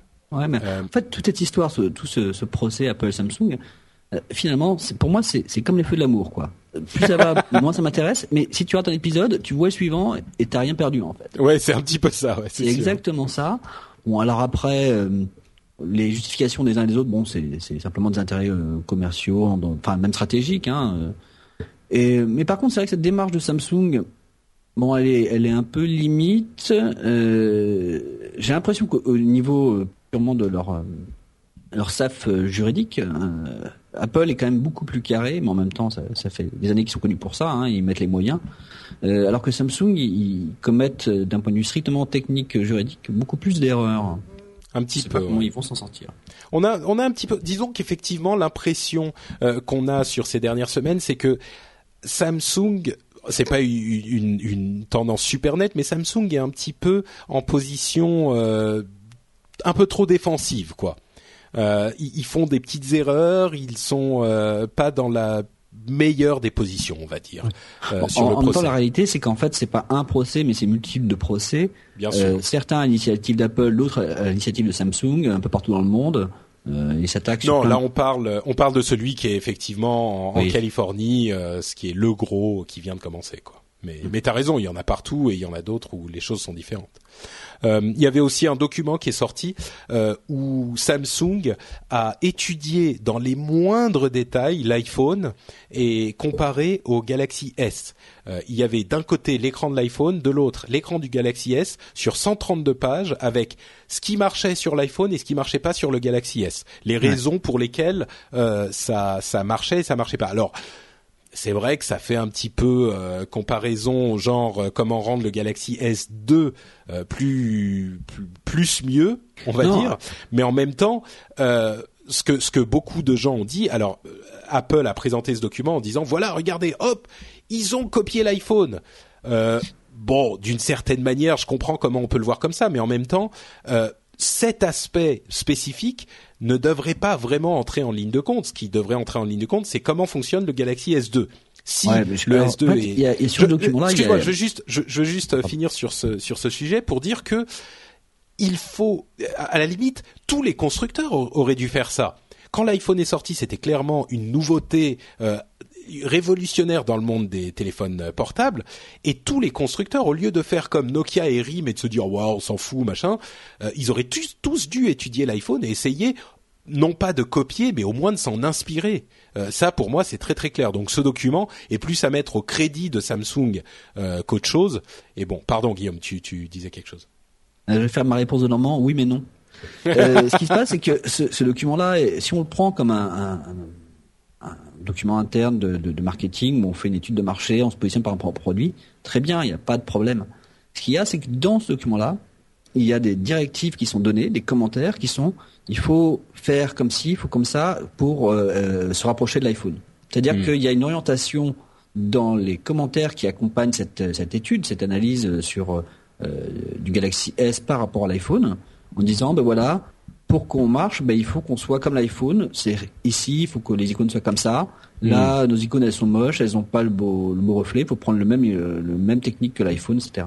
Ouais. C'est ça qui est, qui est plus gênant euh, ne serait-ce qu'en termes de formulation, ça, ça influe à la lecture du document que euh, bah, l'idée était quand même de faire quelque chose qui soit comme l'iPhone. Disons que effectivement, contrairement, enfin, l'exemple qu'on a qui est assez flagrant, c'est l'exemple de Microsoft euh, oui. qui a fait une interface qui, qui partait, qui ne s'appelle pas Métro. qui ne s'appelle plus Métro, effectivement, l'interface le, Métro ne s'appelle plus Métro, euh, mais qui a fait une interface qui, qui arrivait au même résultat de simplification que l'iPhone, mais qui, qui, ne prenait pas les mêmes chemins pour y arriver, qui a ouais. pensé vraiment une interface différente. C'est vrai que Android en général et peut-être Samsung euh, avec les Galaxy, la série des Galaxy, c'est peut-être inspiré un petit peu plus directement euh, de, de l'iPhone. Euh, il y a une chose qui était intéressante euh, dans les différentes analyses que j'ai lues, c'était que le problème euh, essentiel de Samsung dans ce procès, c'est de faire comprendre aux jurés que l'inspiration n'est pas illégale. C'est la copie qui est illégale. C'est-à-dire que le fait de s'inspirer d'un design, euh, c'est complètement légal et c'est même ce que font tout, ce que tous les, les, les membres de cette industrie. Je veux dire, ils s'inspirent de ce qu'a fait et Apple les premiers. Hein, ils ont. C'est beau euh, comme du Steve Jobs. Oui. bah c'est non mais c'est ce que dit Steve Jobs. Euh, enfin c'est ce que dit, c'est ce que disait Steve Jobs. Il a très euh, euh, clairement dit et, et, famously il a dit il y a, il y a très longtemps, on n'a aucune honte euh, dans le fait d'avouer qu'on qu'on vole les meilleures idées du monde. Donc effectivement l'inspiration est très claire dans toute cette industrie. Le problème, c'est de savoir si oui ou non ils ont copié et non pas euh, simplement euh, été inspirés par euh, Apple. Bon, ça, la réponse, encore une fois, on le disait la dernière fois, elle sera obtenue au terme du procès. Et comme tu me le disais très justement dans la préparation, Guillaume, c'est une question de, loi, c'est une question légale, et la décision se prendra dans le tribunal. Oui. Euh, juste avant, j'écoutais euh, justement le dernier upload avec Cédric Bonnet qui faisait une sortie qui, qui était à bout. très énervé, les commentaires, Cédric. Les, les réactions de fanboy sur ce ouais. problème. Euh, ce n'est pas notre problème. C'est un problème purement industriel et entre deux entreprises et euh, c'est purement un prétexte. Et nous, en tant que consommateurs, de toute façon, on n'y gagnera rien, mais on ne perdra rien non plus. Bah oui et non. Hein. Tu ah, sais que si jamais, si jamais Apple gagne ce procès, euh, il est possible qu'au minimum, euh, Samsung ait moins de, de, d'encouragement pour faire ce type d'appareil. Et, et, les téléphones Galaxy S sont reconnus comme étant les meilleurs euh, Android. Euh, peut-être qu'ils seront, ils ne pourront plus vendre leur Galaxy S même. C'est, c'est, ça peut avoir des conséquences pour les consommateurs aussi. Bien sûr que ça aura des conséquences à ce niveau-là. Maintenant, euh, un téléphone euh, Samsung, euh, une grande partie, enfin, il euh, y a quoi Il y a 15 dollars qui sont versés à Microsoft pour des brevets. Euh, Apple va en demander 20 ou 30 dollars. ça va réduire les, les, marges de Samsung, qui est actuellement le seul à, à avoir des marges comme Apple. bénéfices à part Apple, ouais. par Apple. Bah oui, mais ça c'est c'est le bah, système euh, capitaliste et euh, de, de, du jeu. Enfin, c'est les règles. Oui, c'est les règles du jeu. Oui, c'est sûr.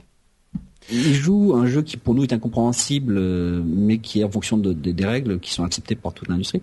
Mm. Mais c'est pas pour rien que dans beaucoup de, de podcasts tech que nous écoutons, euh, Léo Laporte par exemple, n'arrête pas de râler sur euh, justement tout ce problème des patents qui heureusement n'est pas aussi défini, euh, aussi développé en Europe. Euh, parce que ça, finalement, c'est plus un frein à l'innovation qu'autre chose. Enfin, mmh. Justement, à, pro à, à, propos de licence, on a appris aussi que euh, Apple avait proposé à Samsung une licence pour les brevets qu'il détient. Euh, donc Apple euh, vendrait une licence à Samsung pour 30 dollars par smartphone et 40 dollars par tablette. C'est quand même très cher hein, pour les pour les brevets en question. Euh, et il proposait une réduction de moins 20% si Samsung également vendait la licence de leur brevet à Apple. Ouais, Donc il y a eu ouais. des négociations qui, qui ont échoué. Hein, mais Apple a, a, a, a révélé qu'ils avaient essayé de discuter. Euh, à mon avis, effectivement, 30 dollars par, par, smartphone et 40 dollars par tablette, c'est horriblement cher. C'est vraiment très très cher. Donc mmh. bon, c'était un petit peu on a proposé, mais c'est pas raisonnable. Euh, D'un autre côté, on a appris que Samsung n'aurait vendu que 37 000 tablettes euh, au deuxième trimestre aux États-Unis, euh, quand Apple en a vendu 5,7 millions. Euh, et quand on a quand on, a les chiffres qu'a annoncé Samsung pour ses ventes monde, ses ventes monde du Galaxy Tab qui était de l'ordre de 1 ou 2 millions je crois euh, depuis euh, qu'il est sorti en fin 2011. Disons que 37 000 tablettes au deuxième trimestre aux US, c'est un petit peu bizarre d'arriver à 2 millions sur le monde depuis 6 mois quoi. C'est bizarre. De, à mon avis, il parle plus de, de euh, sell in, qui est les ventes euh, au magasin, mais qui sont peut-être encore dans les magasins, que de sell through, dont parle Apple, qui est les ventes aux euh, utilisateurs finaux qui sont qui ont effectivement payé Apple pour acheter l'appareil. Mmh. Ouais. Bon, bref, euh, si cette euh, petite euh, analyse, ce petit résumé vous a paru orienté Apple, d'une part, évidemment, c'est pas pour une question de préférence personnelle. Hein. Franchement, moi, je m'en fous que, Apple ou Samsung gagnent l'histoire. Euh, je, préfère Apple, mais c'est personnel. D'ailleurs, entre parenthèses, euh, j'utilise un petit peu plus le Mac depuis quelque temps. Euh, autant j'aime beaucoup mon, mon iPhone et mon iPad, autant le Mac, franchement, je ne lui trouve j'ai beau chercher, j'essaye. Hein, je me dis, ça serait sympa d'avoir un système unifié. Je lui trouve pas énormément d'avantages par rapport au, au, à Windows 7. Quoi. Il a des trucs sympas, des trucs moins sympas. Il y a des trucs que je préfère sur Windows. Donc euh, bon, bref, c'était une petite Ouais. digression.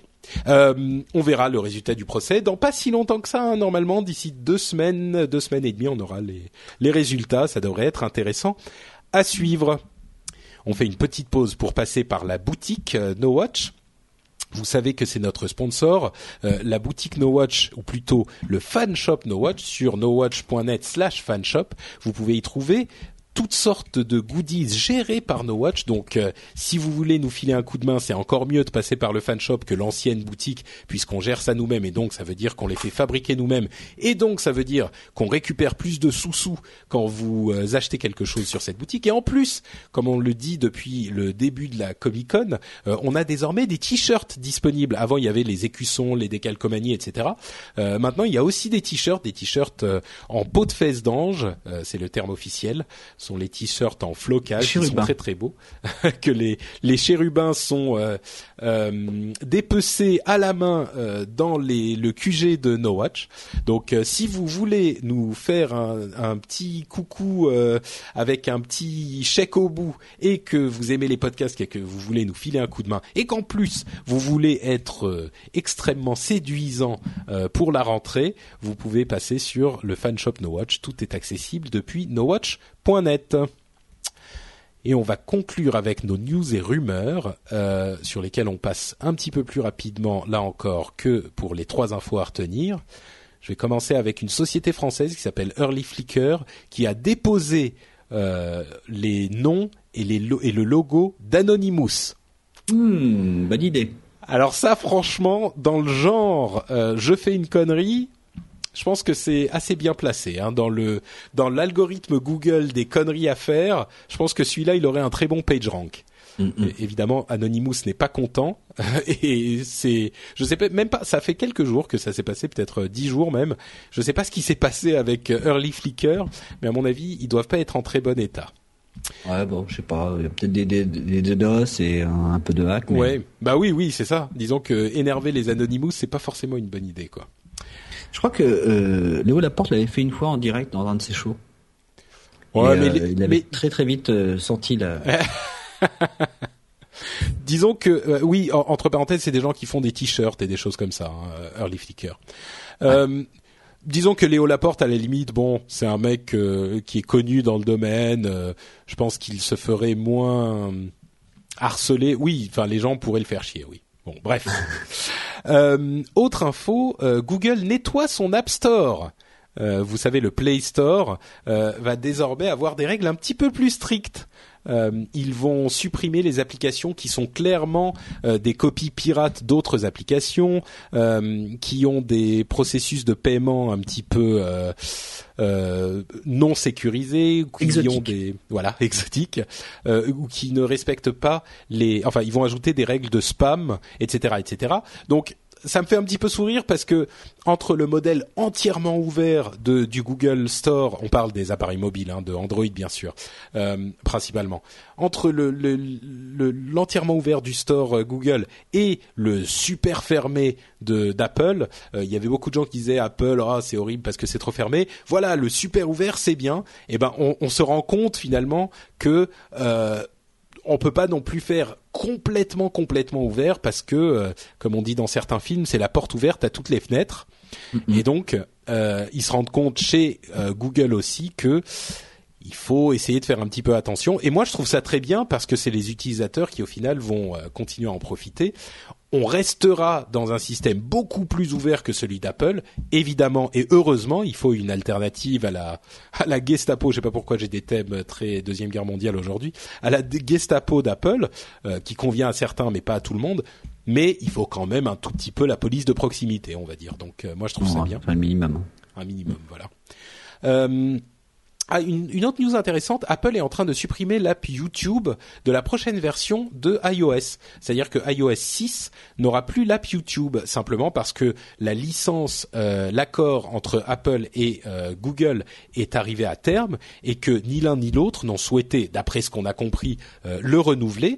Et c'est bon pour les deux, d'une part parce que Apple veut se débarrasser de Google, des traces de Google, ces horreurs qui copient l'iPhone avec Android. Euh, et c'était voilà, c'est ça. Euh, qui- c'était les, les- les- la dernière trace maintenant que les cartes euh, seront aussi gérées par Apple avec iOS 6. Euh, et c'est très bien pour Google aussi parce qu'ils vont pouvoir enfin avoir une application dédiée et gérée par eux sur euh, iOS et qui en plus va pouvoir monétiser les vidéos de tout le monde. On sait que de plus en plus de gens regardent les vidéos sur YouTube sur des plateformes mobiles et c'est c'est un pourcentage énorme, hein, genre ça, ça c'est de l'ordre de 30 ou 40% c'est monstrueux comme pourcentage, mais avec iOS, euh, évidemment, on ne pouvait pas monétiser parce qu'il y avait que l'application par défaut qui ne permettait pas le pré-roll de vidéos, qui ne permettait pas l'affichage des pubs en bas. Donc pour tous les euh, pour Google et les fournisseurs de contenu, ça va être une bonne nouvelle qui vont pouvoir faire pardon, un petit peu plus d'argent et euh, gérer du meilleur contenu. Bien sûr, pour les utilisateurs finaux, euh, ça va être un petit peu plus pénible parce que euh, ils pouvaient avoir accès à cette application par défaut sur iOS euh, qui leur permettait de regarder les vidéos sans pub. Mais moi, je fais le pari que l'amélioration de l'application qui commençait vraiment à dater sur iOS compensera largement et Google pourra gérer cette application au jour le jour et l'améliorer régulièrement et ça, ça sera une utilisation plus agréable. De toute façon, le divorce entre Apple et Google, qui était voulu par Steve Jobs, hein, euh, et dont les traces euh, sont aussi, et surtout dans le procès euh, contre Samsung, bah, ce divorce, il est en train de se, se faire. ouais. Et euh, je pense que de toute façon, c'est bien pour tout le monde. Hein. Bah là, en l'occurrence, c'est sûr que l'histoire de, YouTube, ça sera a priori une bonne chose. Moi, au début, je me suis dit oula, Google doit faire la gueule, machin, mais en fait non, au contraire, ils préfèrent largement avoir euh, une app euh, téléchargée par des gens qui vont l'utiliser et qui soit très performante et qui leur rapporte de l'argent, plutôt que d'avoir l'app sur tous les euh, appareils. Euh, Mais qui ne contrôle pas, qui il contrôlait pas contrôlent cette app. Voilà. Surtout qu'il faut se souvenir que à l'époque où l'iPhone est sorti, c'était en 2006, YouTube n'était pas du tout dans la position dans laquelle ils sont aujourd'hui. Hein. C'est il y a très longtemps. YouTube euh, venait de, avait à peine quelques années, deux ou trois ans, et il venait de, de, il commençait à gagner en légitimité, mais ils avaient besoin d'une énorme exposition. Et ça, ça leur a permis de gagner cette, euh, ces parts de marché. Maintenant, il faut qu'ils monétisent ces parts de marché. Ils le font déjà très bien, mais ça leur permettra de le faire plus. Euh, T'as suivi l'histoire de app.net euh, et le scandale qu'a fait Dalton Cadwell, euh, son créateur, avec les plateformes de réseaux sociaux comme euh, comme Alors, Facebook. Très franchement, j'ai vu sur TechMem apparaître deux trois articles dessus et en bon en bon professionnel, j'ai regardé l'entête des articles. Il n'y avait Ouais. pas un il y avait pas un résumé parlant. Tu sais le account. ah, il y a un terme pour ça. Euh, Quand on t'explique en deux mots, en trois paragraphes euh, l'histoire, et donc ce que j'ai vu, c'est qu'ils veulent faire un nouveau réseau social, un concurrent de Twitter, qu'ils ont une sorte de Kickstarter et qu'ils ont gagné euh, un million de dollars. C'est ça. Et euh, pour l'instant, je dis so what parce que j'ai rien, j'ai rien compris du. Alors, en fait, ce qui s'est passé, c'est que d'une part, Dalton Cadwell, qui créait App.net, qui était un service de marketing pour les applications, euh, a pour de, de marketing pour les développeurs, pardon, a complètement transformé son sa société. Euh, il l'a transformé en une sorte de Twitter privé.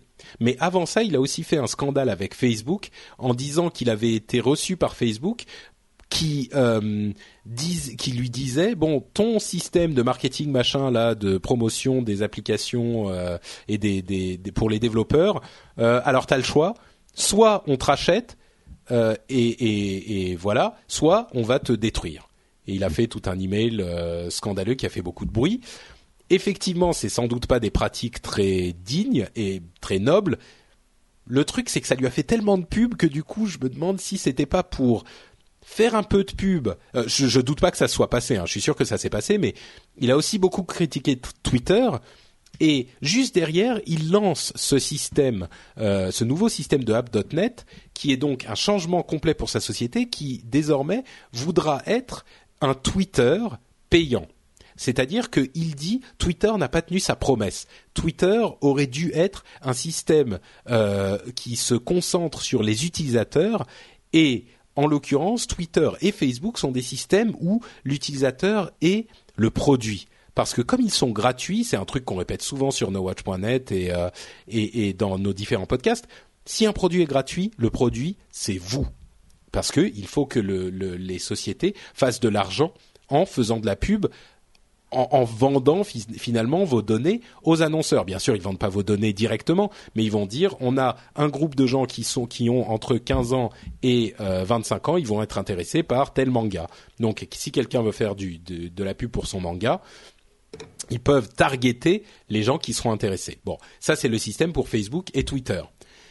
Dalton Cadwell dit euh, ces contraintes euh, financières nous obligent, enfin vous obligent à servir les annonceurs plus que les utilisateurs. Donc moi je vais faire le pari de proposer un Twitter payant et il l'a fait avec ce système Simili Kickstarter en euh, proposant à tout le monde de fonder, de, de, de donner de l'argent au projet.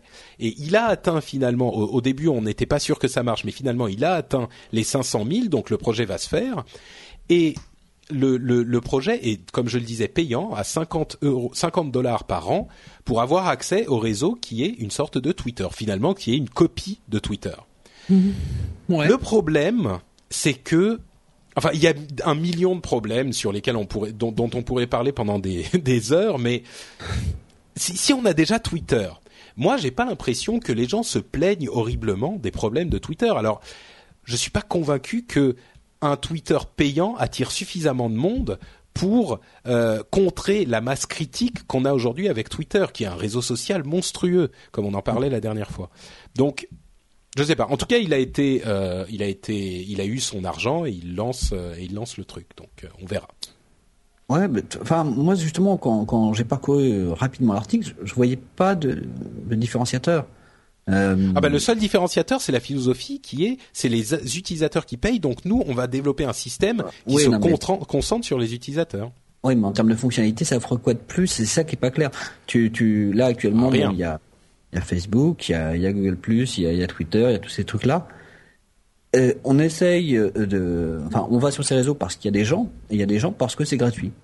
Maintenant, euh, avoir un réseau purement fermé par invitation ou parce que il y a un péage à l'entrée. euh, Ouais. Quel service actuellement fonctionne sur ce modèle-là euh, avec du succès? Bon, éventuellement, tu peux avoir LinkedIn où tu as, euh, mais c'est, un freemium, c'est-à-dire que tu as toute une, une interface, euh, des tas de fonctionnalités qui sont gratuites, et c'est d'ailleurs pour ça qu'il y a le- la, la- une grande partie des, utilisateurs de LinkedIn.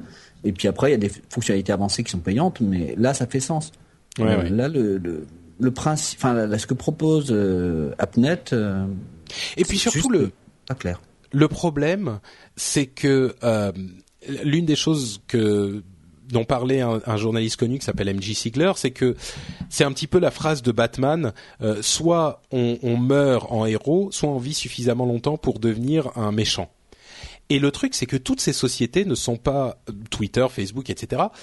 Et, et Google et Apple et tout le monde, ils ont des problèmes qui viennent de leur taille et de leur importance, etc. Et ces problèmes sont inévitables quand on arrive à ce genre de, de taille. Alors, peut-être que si c'est un truc payant, ça réussira à éviter certains de ces problèmes, mais il y aura quand même des problèmes qui arriveront. Si App.net réussit à, grossir autant que, je sais pas, à 10% même de, de Twitter, ils auront énormément de problèmes à gérer qui font qu'ils auront certainement euh, des choix à faire qui ne plairont pas énormément aux utilisateurs. Donc c'est un petit peu une vue, euh, comment dire, euh, c'est un peu une vue optimiste et idéaliste de la chose. En même temps, c'est le genre de projet sur lesquels je me dis, euh, ouais bon, ils sont gentils, euh, c'est c'est un petit peu les la, la la la fête dans la forêt avec les fleurs. Euh, mais dans la réalité, ça se passe pas comme ça. Mais le truc, c'est que pour un projet comme Linux, par exemple, c'est exactement ce que j'aurais dit. Euh, j'aurais dit ouais bon les gars, vous êtes gentils à faire votre projet euh, de système d'exploitation euh, à euh, 3000 personnes éparpillées dans le monde et que personne se connaît. Mais bon, revenons sur terre. Et en l'occurrence, Linux marche euh, plus que super bien. C'est un succès euh, euh, Ouais, mais tu payais pas au départ pour interplanétaire. pouvoir développer dans Linux. Pardon? Le, le, tu, tu ne Non, non, mais pas ce que je veux dire, c'est que- développer dans Linux. Le Bien sûr, de- non, de- mais ce que je veux dire, c'est que c'est un, c'est c'est un projet qui paraît un peu fou, mais qui fonctionne. Et bon, Bah, Là, euh, de, de app.net, moi, je, il y a un petit discours qui est, euh, bah, qui me paraît creux. Moi, je vois pas de vision. Ça, ça, ça te. Bah Quand écoute, il le parle truc- d'app.net, il te, fait- il te raconte pas une histoire, il te donne pas en- envie. te- Enfin, je sais pas. Bah écoute, aujourd'hui, euh, la preuve que euh, ça, ça donne un petit peu envie quand même, c'est qu'ils sont à 750 000 dollars de levée sur les 500 000 dont ils avaient besoin. Donc ça veut dire qu'il y a un, un- un public. Il y a Mm. des gens qui sont demandeurs. En même temps, c'est 11 000 personnes. Donc si c'est un réseau social pour 11 000 personnes, bah, j'en connais un comme ça, ça s'appelle le Small World. Euh, J'ai Ouais, été mais là-dessus et j'y vais jamais.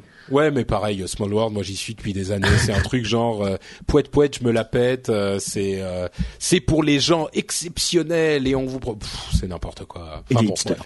Ouais, c'est un peu ça. Non, c'est pour le genre, c'est pour les gens riches, euh, Small World. C'est pour les gens qui ne sont pas comme les autres, qui n'ont pas les mêmes valeurs, tu vois. Bref, euh, 11 000 personnes, un réseau social pour 11 000 personnes, ça fait pas beaucoup, mais peut-être, peut-être que ces 11 000 personnes seront très contentes d'avoir leur réseau social euh, un petit peu. Et entre parenthèses, moi j'y suis hein, euh, sur sur app.net, j'ai fait, euh, euh, j'ai j'ai participé au truc pour voir ce que ça donnait. Mais bon, bref, on verra, on suivra la chose et on suivra ce que ça donne. Je vais faire l'impasse sur les news suivantes. Euh, je vais juste dire que Square arrive chez Starbucks. Euh, ça pourrait être intéressant. Starbucks a fait un deal avec Square pour qu'il soit présent partout. Vous savez, ces systèmes de paiement un petit peu particuliers dont on a parlé plusieurs fois. Même en Euh, France? Non, non, non, uniquement Ah. aux États-Unis.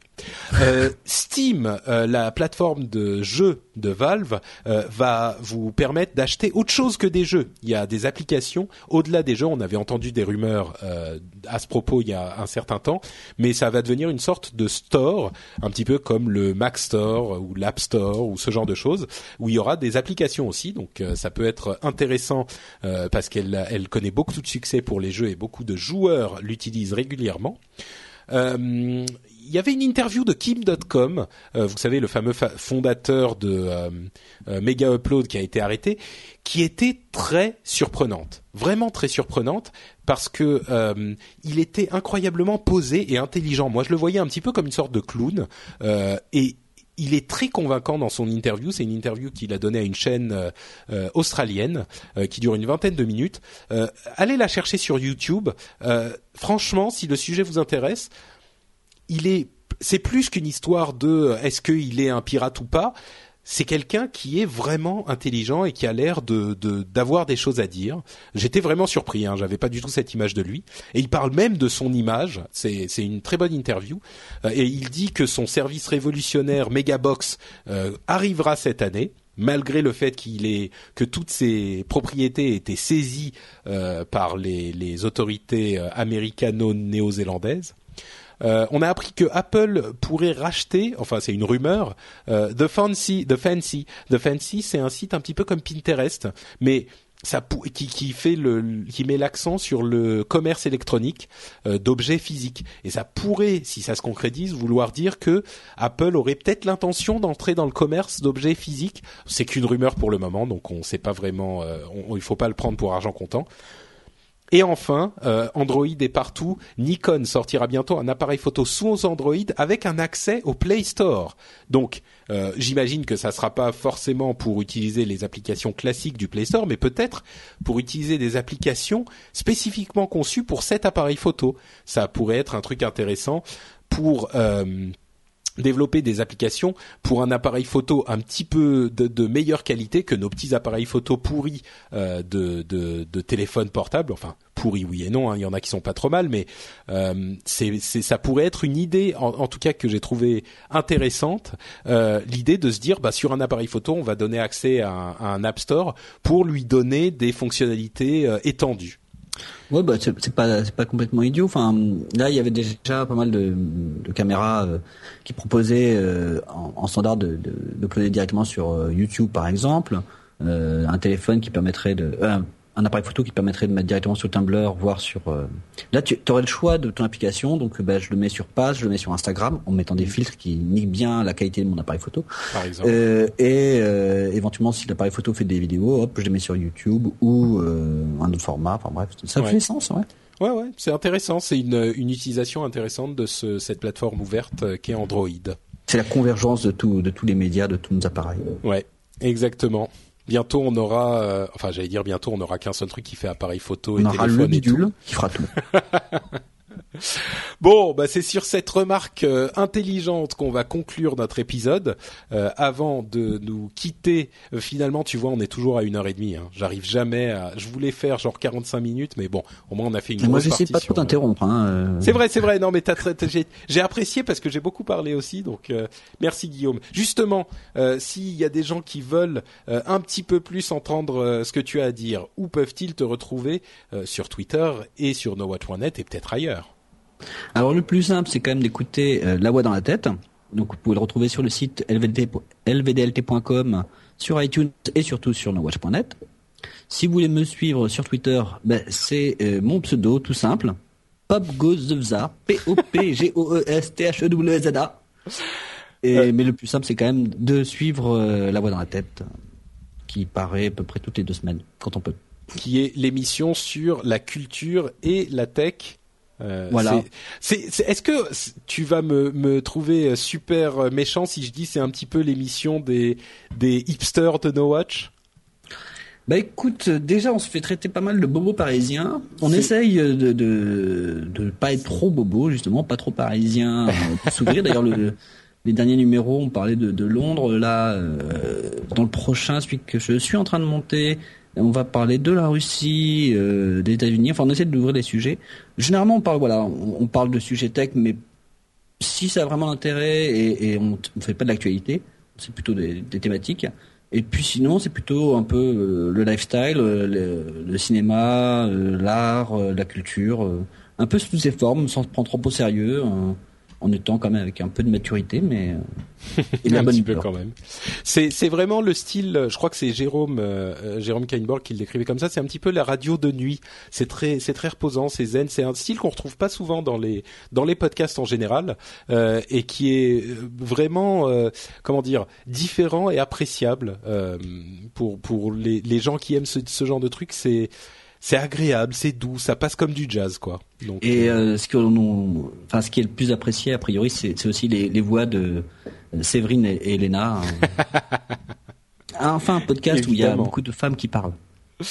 Bon, bah écoute, euh, donc merci beaucoup Guillaume euh, pour cette participation. Je rappelle que euh, si vous n'avez pas, si vous n'avez pas retenu ou pas noté le Twitter, le compte Twitter de Guillaume, vous pouvez le retrouver ainsi que les autres infos comme le le podcast, le lien vers le podcast dans les notes de l'émission présentement présentées.